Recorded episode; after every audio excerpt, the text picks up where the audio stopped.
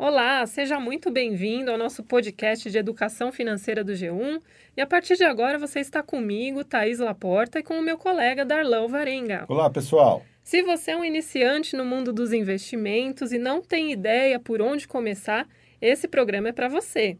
Investir nada mais é que colocar o seu dinheiro em algo que vai fazer ele valer mais. De forma bem simples, é como emprestar o seu dinheiro para uma empresa, um banco ou para o governo e receber juros como recompensa.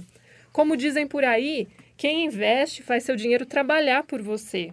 Mas antes de sair investindo, é preciso entender alguns conceitos. Então, sobre o que vamos falar hoje, Darlan? Então vamos lá, as perguntas que a gente vai tentar responder aqui nesse programa. O que tem levado tanta gente a procurar cada vez mais diferentes opções de investimento? Qual a diferença entre renda fixa e renda variável? Os dois principais tipos de investimento. Quais as aplicações financeiras mais conhecidas no mercado? Quais investimentos são protegidos pelo FGC, o seguro do investidor? Vamos lá, então, tentar desvendar esse mundo, Thais? Então, Darlan, é, estamos falando sobre isso por quê? Porque o número de investidores pessoa física vem crescendo bastante no Brasil, né? Só na poupança existem mais de 62 milhões de contas abertas, é muita coisa, né?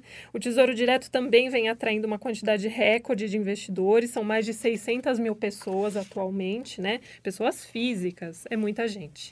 Então, há que é lógica por trás, é todo mundo quer ver o seu dinheiro render mais, né? Assim, é a lógica por trás do investidor é achar que não quer apenas a correção da inflação, o seu tipo, uma vez que tem outras opções que rendem muito mais do que a mera é, a correção monetária que garante aí o reajuste inflacionário. Então, daí cada vez mais as pessoas olhando, abrindo um pouco o leque para saber o que tem aí a mais. Daí que a gente fala, o Tesouro Direto virou, realmente foi a grande atração dos últimos anos, atraiu muita gente, mas e por trás disso teve também as, as modalidades, o Tesouro Direto cresceu com a perspectiva, nós tivemos taxas de juros muito altas no passado, atraiu muita gente, mas a realidade é, Caderneta de poupança, pessoal, vamos falar, é seguro, é a preferida do brasileiro, mas está mostrando aí, não é a que lidera os rendimentos. Daí que as pessoas, o que eu tenho de opção além da caderneta é, de poupança? Apesar desses serem os mais famosos, né, se fala muito sobre eles, existem muitos outros, né, e é importante conhecer um pouco aí,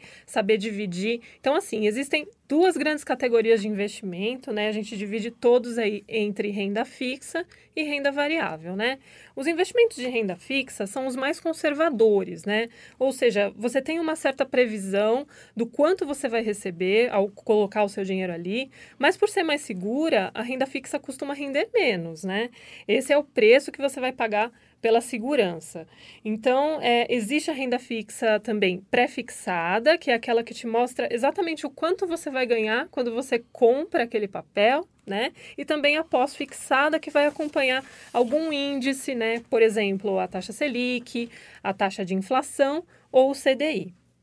Vamos falar um pouquinho de cada um. Né? A gente falou Tesouro Direto, né? O Tesouro Direto foi atrás. Vamos tentar tentar rapidamente. Nós já fizemos um programa sobre o Tesouro Direto. Você é pode procurar lá para saber especificamente. Mas de uma maneira resumida, se você está entrando aqui agora, saber as opções. Tesouro Direto, gente. Você compra um título da dívida do governo. Você vira credor.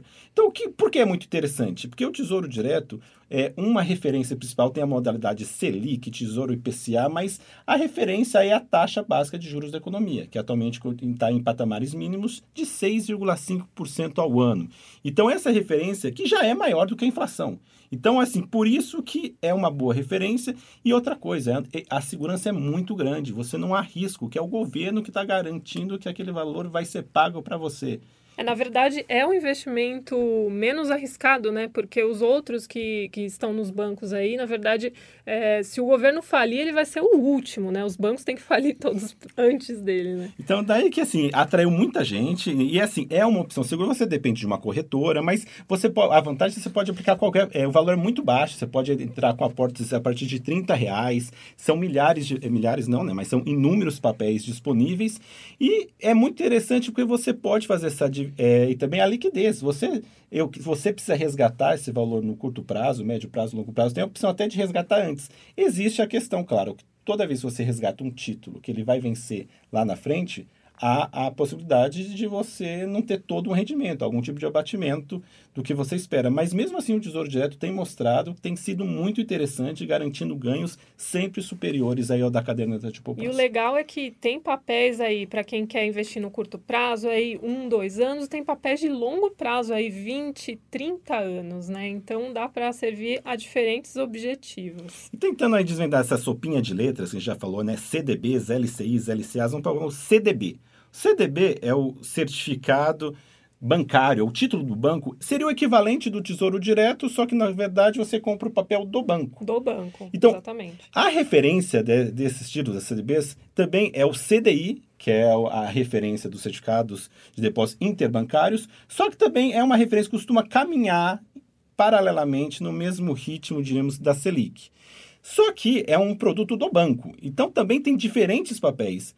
É também tem tido boas, bons rendimentos, só que atenção, que é escolher também o produto, não aceitar, não, não é CDB, não é tudo igual. Como o Selic, você tem várias opções de papéis de diferentes rentabilidades e muita atenção nessa opção, porque na, não é, a liquidez não é tão imediata quanto a gente está falando de tesouro direto. Alguns têm carência, alguns, se você ante, é, faz o resgate antes, tem, também muda essa rentabilidade. É um ótimo título, uma oportunidade, só que exige, como tudo, planejamento e também ficar muito atento na taxa de administração cobrada, porque dependendo da taxa, vai o seu rendimento vai ter um não vai ter tudo aquilo que você imagina. Agora, outra opção de renda fixa são as debêntures, né? A gente falou do dinheiro que você empresta para o governo, que é o Tesouro Direto, o dinheiro que você empresta para o banco, que é o CDB, e tem o dinheiro que você empresta para as empresas financiarem os seus projetos, que são as debêntures, né? Elas funcionam de uma forma bastante parecida, né? Pagando juros.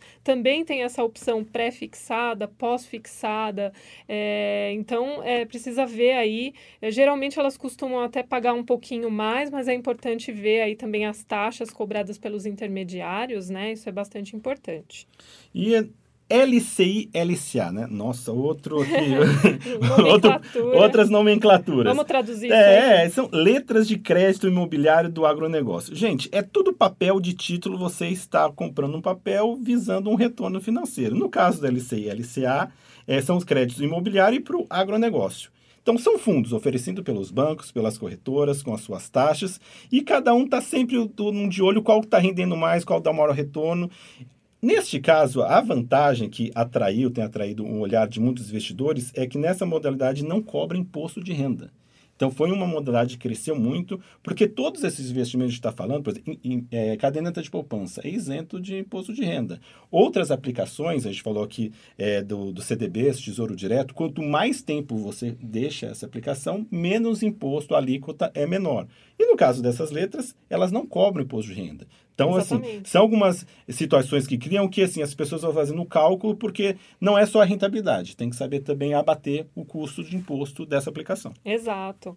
Agora, os planos de previdência privada, esses aí são um pouquinho mais complicados, né? Eles são indicados para quem tem projetos de longo prazo, para quem não tem disciplina, porque eles é, acabam forçando você a depositar ali todo mês um, um dinheirinho. Mas eles se dividem basicamente entre duas modalidades, que é o PGBL e o VGBL. A gente também fez um programa sobre a aposentadoria em que a gente explica melhor como funcionam esses planos. Então, eu recomendo a você que volte, ouça para entender direitinho o funcionamento deles, né? Mas basicamente o PGBL ele permite a você abater os seus gastos no imposto de renda, né? Isso se você é, optou por essa forma de tributação, né? Ou o VGBL, né? Você, se você faz a declaração simplificada do imposto de renda, é, você vai ter a vantagem ao resgatar o dinheiro do, da sua previdência privada de pagar o imposto só sobre os seus rendimentos e não sobre o valor total, né? O seu patrimônio que você acumulou. Então, falamos de renda fixa. Vamos então para renda variável. Então, o que é renda variável, Thaís? Você desvende esse mundo com todo o seu conhecimento para a gente ajudar os nossos ouvintes. É, nada mais é que um tipo de investimento mais arriscado, né? Muito mais arriscado, na verdade. Você não sabe, né, o quanto ele vai render, se vai ser é, maior, menor ou igual, né? É, ele é indicado para quem está disposto a correr riscos, né? Para tentar ter um retorno maior que a renda fixa. Por exemplo, se você investiu na Petrobras, mas ela acabou passando por uma crise, aí como a gente viu, e você teve que resgatar o seu dinheiro nesse momento, provavelmente você perdeu muito dinheiro, né? É, resumindo, como o próprio nome diz, variável, ela, a variação pode ser para cima ou para baixo, né? Daí para ser uma modalidade de maior risco. Mas daí também que cria assim, as oportunidades de mercado de curto prazo. A gente teve recentemente uma disparada do dólar neste ano, agora a gente viu o dólar mudou, mas houve uma disparada do dólar, como também em outros momentos há uma disparada da, da, das ações. Então, é uma modalidade de maior risco, só que também que tem grandes oportunidades de curto prazo. Então, daí que atrai um investidor aí mais arrojado, mais disposto aí a risco, diremos assim. É, exatamente. Investir no o câmbio é um tipo de investimento de, de, renda muito variável, né? A gente pode dizer assim. Mas o, o, principal mercado é o mercado de ações, né? É lá na Bolsa de Valores, né? Quando você compra uma ação, você vira dono de parte de uma empresa pode receber parte dos lucros dela, né? E quando a empresa vai mal das pernas, pelo contrário, você também pode perder dinheiro, né? E a gente pode falar, né, assim, tem um investidor que que entra direto na bolsa, e é também os fundos de ações, que também é, é uma renda variável, né? A pessoa, em vez de escolher um papel especificamente, escolhe uma opção de fundo que faz um mix de determinadas ações. Tem os fundos que incluem ação e também, de repente, é, é câmbio. Então, tem um, o, o mercado é muito... tem um leque de opções muito grande. As corretoras estão aí um mercado em ascensão, oferecendo diferentes produtos. Tem diferentes rankings, né? A Ambima é uma referência, mostra os fundos que oferecem a maior rentabilidade. Então, nesse caso, o importante é olhar também o histórico de retorno desses fundos ou desses papéis. O histórico dá um indicativo, esse histórico não é garantia que o futuro será igual a esse histórico, mas é uma tendência. Então, nesse tipo de investimento, você tem que ter muita atenção, porque a, as variações podem acontecer de um, da noite para o dia, do dia para a noite. Você ficar atento, saber, não ser um pouco mais de sangue frio para saber o momento de, de, de fazer aquele retorno de fato acontecer. É, então, é, a gente aproveita para falar sobre os fundos de investimento, né, que são uma estratégia para diversificar é, as suas aplicações e reduzir um pouco esse risco de perder dinheiro com uma empresa só. Então, como o Darlan falou, fundo de ações, aí você consegue é, comprar uma carteira com, com, um conjunto de várias empresas aí. Então, se uma vai bem, outra vai mal, isso dá uma equilibrada ali no resultado do, do seu investimento. Né? É, a pergunta pode ser, Thais, a gente falou disso tudo. Escolhe qual? Recomenda tal? A gente não vai aqui recomendar, porque sempre é uma escolha de cada um com base de muita de muita atenção, planejamento financeiro, visando seus objetivos, se é curto, médio, longo prazo. Tem também os fundos imobiliários aí, né? É, nesse caso, você é, compra uma cota de um imóvel, você vira dono da parte desse imóvel e é interessante para quem não tem dinheiro para comprar um, por exemplo, né? É, em troca você recebe o retorno do aluguel dessa propriedade, mas o risco é grande porque se por acaso os inquilinos não pagarem o aluguel ou ela gerar custos acima do previsto, você é o responsável pelo prejuízo, você e os outros investidores, né? E pode perder dinheiro com isso. Então, as opções de investimento, pessoal, são muitas, né? A gente falou que renda fixa, renda variável.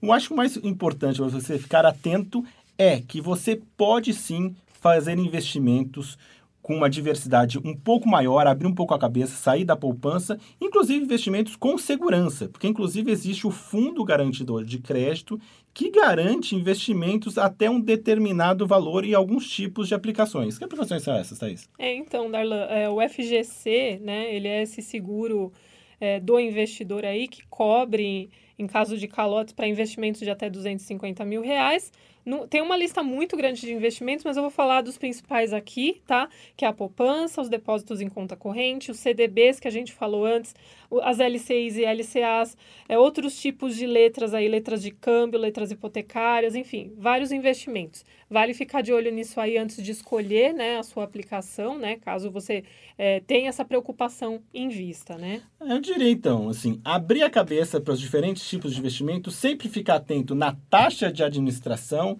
olhar sempre o histórico dessa aplicação financeira E ficar de olho, sobretudo, também na curva de juros da economia. A gente fala Selic, toda hora está no noticiário, porque ela é uma principal das referências que pautam e norteiam aí os retornos das principais aplicações financeiras.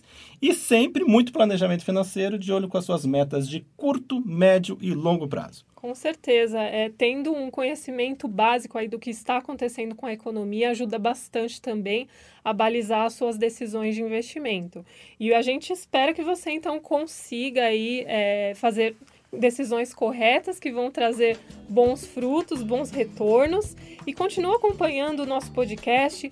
Neste programa é só e esperamos vocês aí nos próximos programas. Obrigada e até lá. Boa sorte, pessoal. Bons investimentos. Tchau.